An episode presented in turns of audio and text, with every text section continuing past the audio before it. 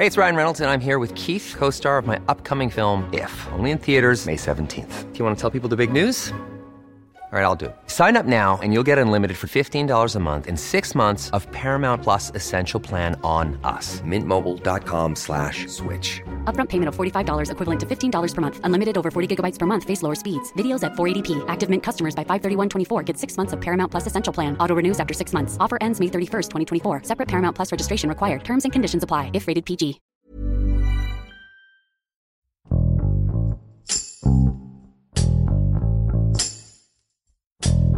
El pasado 19 de junio, la rutina de los habitantes de Reynosa, en Tamaulipas, fue interrumpida violentamente por un grupo armado que disparó al azar en contra de civiles. Mataron a 15. Por desgracia, no es la primera vez que ocurren enfrentamientos entre grupos criminales en la región, pero el modus operandi de esta masacre al azar ha preocupado aún más a la población que teme salir de sus hogares. Mariela Macay, reportera del Sol de Tampico, relata cómo ocurrió este multihomicidio y el terror que vivieron los ciudadanos de Reynosa por estar en el momento y lugar equivocados. Yo soy Hiroshi Takahashi y esto es Profundo.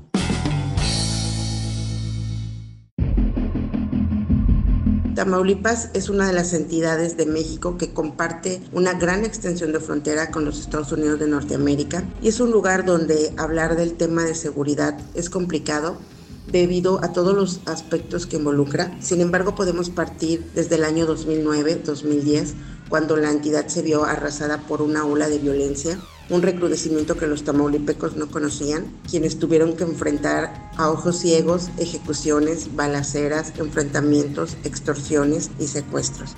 Esta violencia invadió el estado desde el puerto de Tampico, Ciudad Victoria, la capital de la entidad, hasta Nuevo Laredo y Reynosa. Y es justamente en Reynosa donde la violencia no para. Y para muestra de ello están los lamentables hechos ocurridos este sábado 19 de junio, donde 15 personas civiles perdieron la vida en manos de presuntos delincuentes quienes decidieron dispararles al azar. La vida para los habitantes de Reynosa y en general para los tamaulipecos que en algún momento han vivido etapas muy duras de violencia en sus respectivas regiones es complicada sin embargo, también podemos decir que es rutinario, que es algo a lo que ya están acostumbrados. Es difícil, incluso considero que los tamaulipecos, algunos logran identificar el ruido de los disparos y saben que se tienen que resguardar. Pero esta situación ha sido tan paulatina y ha ocurrido en diversos momentos de esta última década que las personas se han acostumbrado, se han adaptado un poco a vivir con ello, porque siguen saliendo a trabajar, porque siguen llegando, en este caso a, Reynosa, que es una ciudad donde hay muchas maquilas, siguen llegando las maquilas y es una situación tensa, de miedo, de alerta, pero que de alguna forma ya se conocen. Los negocios, al darse cuenta que hay un hecho violento cercano, bajan sus cortinas, resguardan a sus clientes. Es una situación difícil, pero también es una situación que ya conocemos. Apenas había transcurrido el mediodía de este sábado 19 de junio en la ciudad fronteriza de Reynosa, Tamaulipas, cuando en colonias como La Almaguer, Lampacitos, Unidad Obrera y Bienestar, todas ubicadas al noroeste de la ciudad, se escucharon fuertes detonaciones de armas de fuego. Las personas quienes pudieron se resguardaron, se alejaron, no sabían qué estaba ocurriendo. Ahora se sabe que se trató de ataques simultáneos perpetrados por hombres armados que viajaban en al menos tres camionetas y que de forma aleatoria comenzaron a disparar en contra de civiles. Civiles entre los que se encontraban mujeres, una ama de casa que estaba esperando el transporte público, un taxista, un enfermero, personas que estaban en la calle trabajando. Dos cuerpos más, aquí están. Ahí está uno y aquí está otro. Tres personas, ahí están. Tenemos dos cuerpos aquí. No hay seguridad aquí también. El señor es una persona de tercera edad y aquí fue ejecutado. ¿sí? A bocajarro, como dice. En la mera garganta le dieron el disparo. Hace mucho, hace siete meses también se repitió lo mismo. ¿Cuándo pasó? Hace una hora. Aquí tenemos otra persona afectada. También murió ejecutado. Él aparentemente recogía teléfonos viejos, cables y mochilas para sobrevivir Según los primeros reportes, 14 fueron los fallecidos inocentes que quedaron en la calle y uno más había sido trasladado al hospital. De forma inmediata, autoridades estatales y federales participaron en una persecución en contra de presuntos atacantes y de esta persecución y de un enfrentamiento, cuatro de estos civiles armados también murieron. Aunque en Tamaulipas los multihomicidios no son algo nuevo, hay registros muy duros como el ocurrido en San Fernando en el 2010 con 72 migrantes asesinados y el más reciente en Camargo, Tamaulipas, donde se encontraron 19 cuerpos calcinados y cuyas investigaciones señalan que la mayor parte de los cuerpos también eran de migrantes, en este caso de Guatemala en su mayoría, lo que ocurrió en Reynosa Simbra debido a que se perdieron 15 vidas de personas inocentes que estaban en la calle trabajando, esperando el transporte público y que no tenían relación con la delincuencia organizada. Entre ellos se encuentra el joven Fernando, de 19 años de edad. Él estaba haciendo labores de plomería. Con este oficio lograba pagar los gastos de su carrera como enfermero. El joven era originario del municipio de San Fernando y cuando se presenta la balacera, su papá se resguarda y le pide que él también lo haga. No obstante, Fernando y dos amigos de él que también murieron no tuvieron tiempo y quedaron tirados en la calle.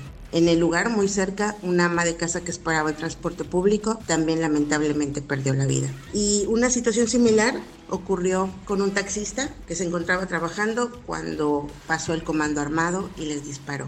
Y esta situación es la que le duele a los reinocenses, le angustia a los tamaulipecos porque fue una agresión no entre bandas rivales como regularmente ocurre, sino fue una agresión hacia personas inocentes despidiendo a mi hermano. Un bello gesto de todos sus compañeros taxistas. Dios bendiga a todos. Como no lo querían a mi hijo. Se fue una gran persona en una chingadera. De acuerdo con información proporcionada por la Fiscalía General de Justicia de Tamaulipas, la probable causa por la que se desató esta ola de violencia y estos sangrientos hechos el sábado 19 de junio en Reynosa obedece a que un grupo delincuencial se está peleando el control del puente FAR ¿Por qué este puente es tan importante? Es que este puente es un cruce internacional que comunica a la ciudad de Far, Texas, con la ciudad de Reynosa, aquí en México, donde circula mercancía, automóviles, autobuses de pasajeros. Es un movimiento muy importante, un movimiento comercial que interesa a los grupos delincuenciales y que buscan obtener el control de esta zona. De acuerdo con el fiscal Irving Barrios Mujica, el puente FAR se encuentra muy cerca de esta zona de colonias donde se dieron los hechos, por lo que considera que había un plan premeditado por parte de personas y grupos que vienen de Río Bravo, Tamaulipas, para generar desestabilidad en este punto cercano al cruce.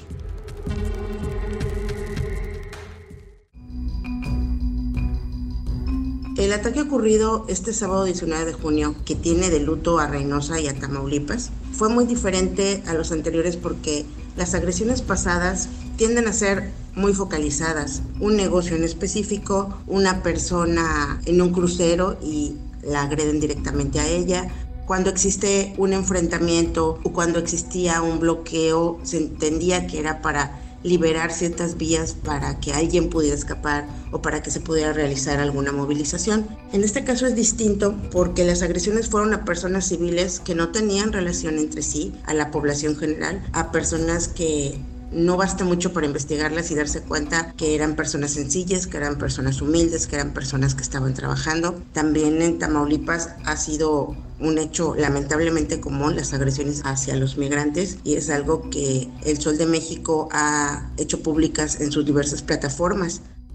Los pronunciamientos realizados por parte de las autoridades en torno al caso han sido paulatinos y prácticamente uno en respuesta del otro. El primero en realizarse fue por parte de la alcaldesa de Reynosa, Maki Ortiz, quien vía Twitter pidió apoyo para aclarar el caso y seguridad para los reinocenses. Un día después, el domingo por la tarde, el gobernador de Tamaulipas emitió un comunicado en el que solicitó al gobierno federal cumplir con su parte en la lucha contra la delincuencia organizada y aseguró que en Tamaulipas no se dará tregua a los violentos. Mientras que el presidente Andrés Manuel López Obrador en su conferencia mañanera de lunes anunció que se solicitaría que la Fiscalía General de la República atrajera este caso. Sin embargo, uno de los pronunciamientos más importantes fue el realizado el día martes por parte del fiscal de Justicia de Tamaulipas, Irving Barrios Mujica, quien señaló que en base a las indagatorias que se han realizado, este hecho ocurrió derivado de un conflicto entre grupos criminales que buscan obtener el control del puente FAR, que se encuentra muy cerca de las zonas donde se presentaron los hechos violentos. Detalló que en el lugar se aseguraron autos y armas y a una persona que fue detenida, quien además presenta algunas heridas derivadas de los enfrentamientos y que se ha logrado comprobar su participación en los hechos. ¿Para quién trabajas? Ah, gente maestría. ¿Maestrí? ¿Por qué mataron tanta gente? Ah, yo andaba afuera en la casa. ¿Eh? Yo andaba afuera en la otra casa. Andabas ahí. Oh, ya. Ahí andamos. Sí. Ahí andabas también. Y ahí sales en los videos. Sales en los videos. Sí, sí, andamos en la casa. ¿Eh? Andamos en la casa. Pero la gente que mataron andaba jalando con los de aquí o qué? Ah, ojalá que. Ah. Ahí andabas. ¿Eh? ¿Pero por qué mataron? Ah, que se calentaba la caja. ¿Eh? Para que se calentaba la caja. ¿Para que se calentara la plaza? ¿Y dónde está Maestrí? Barrios Mujica informó que ya en este momento la Fiscalía General de la República ya trajo la investigación y que la Fiscalía de Tamaulipas ahora figura como coadyuvante.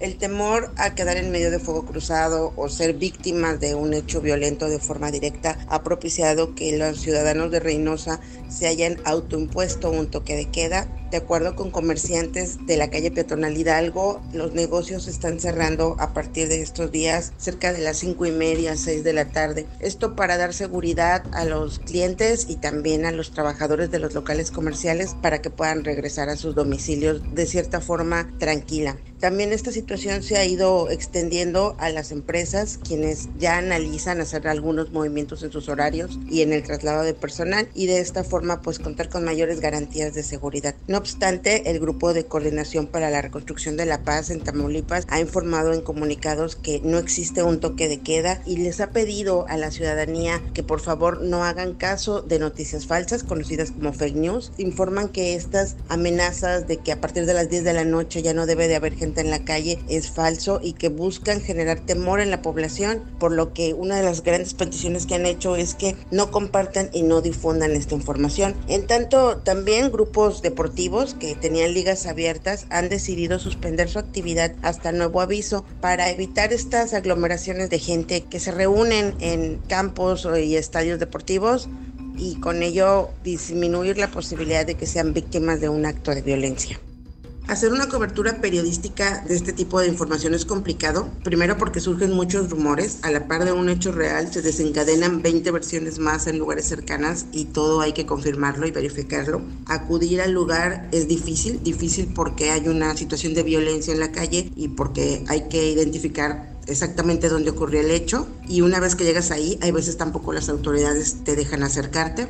Sin embargo, el reportero trata de, de, cubrir la información porque lo más importante y lo que siempre vamos a querer ofrecerle a nuestros lectores, a las personas que nos escuchan en nuestras diferentes plataformas, es ofrecerles un dato confirmado, un dato verídico, un dato que la autoridad nos confirme, pero que también sabemos lo que te cuenta la persona que está en la calle, lo que lo vivió. Y para eso, de alguna forma, hay que estar cerca, hay que estar atentos y saber distinguir entre lo que realmente se ocurrió y lo que no, porque lo que las personas se merecen, y más en esta situación de crisis, es estar bien informados. Entre los últimos reportes que ha proporcionado la Fiscalía General de Justicia de Tamaulipas en torno al caso, se informó que hay dos detenidos más que estuvieron involucrados con la masacre del sábado en Reynosa. Estas personas fueron capturadas en un domicilio donde además había 18 ciudadanos secuestrados. De estos 18 ciudadanos, tres tienen reporte de, por desaparición. En el lugar fueron capturadas en total cuatro personas, sin embargo, dos son las que tienen una relación directa con la masacre del sábado. A menos de una semana de estos lamentables hechos, los tamaulipecos y los reinocenses se encuentran preocupados, asustados, decepcionados porque en Tamaulipas los delitos de alto impacto han ido a la baja en la mayor parte de los puntos de la región de Tamaulipas. Los enfrentamientos, los bloqueos se estaban alejando cada día más No obstante, un hecho de esta magnitud, donde 15 personas inocentes fueron asesinadas al azar, los ha simbrado. Y además de que Tamaulipas estaba en una mejora incluso comercial, económica, después de la pandemia, se auguraba que venía un tiempo mejor. Esta situación viene a cambiar el panorama, a preocupar a los empresarios, a los ciudadanos y principalmente a la gente de a pie, la gente que está en la calle, que tiene que salir a trabajar y que lo que menos quiere es perder su vida a manos de un grupo delincuencial con los que no tienen la menor relación. El reto para las autoridades estatales, federales, es grande porque lo que piden y reclaman los tamaulipecos es justicia y vivir en paz.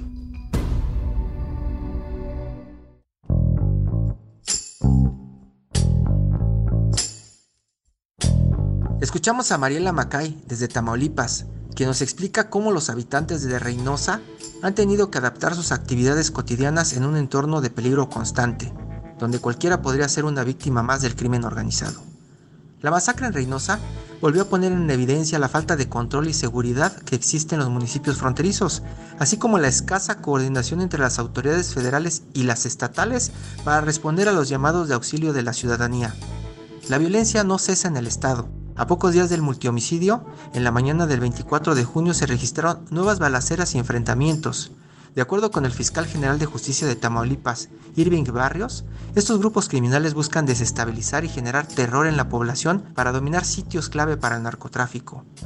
En estas circunstancias, el debate de clasificar a las organizaciones criminales mexicanas como grupos terroristas puede surgir nuevamente, lo que a su vez puede endurecer la política estadounidense hacia México. El Estado ha fallado en resguardar la seguridad de los mexicanos y si continúa así, estos ataques serán más frecuentes a lo largo y ancho de este país. Te invitamos a suscribirte a nuestro podcast a través de las plataformas de Spotify, Apple Podcast, Google Podcast, Deezer y Amazon Music, para que no te pierdas ningún episodio. También nos puedes escribir a podcast.om.com.mx o en Twitter podcastom. Te recomendamos escuchar Disruptores. Ahí podrás conocer a los emprendedores que han dejado su huella y que dan consejos en diferentes rubros empresariales. Hasta la próxima. Esto es Profundo. Un reporte a fondo de la Organización Editorial Mexicana. Planning for your next trip? Elevate your travel style with Quince. Quince has all the jet setting essentials you'll want for your next getaway, like European linen, premium luggage options, buttery soft Italian leather bags, and so much more. And it's all priced at 50 to 80% less than similar brands. Plus, Quince only works with factories that use safe and ethical manufacturing practices. Pack your bags with high-quality essentials you'll be wearing for vacations to come with Quince. Go to quince.com slash trip for free shipping and 365-day returns.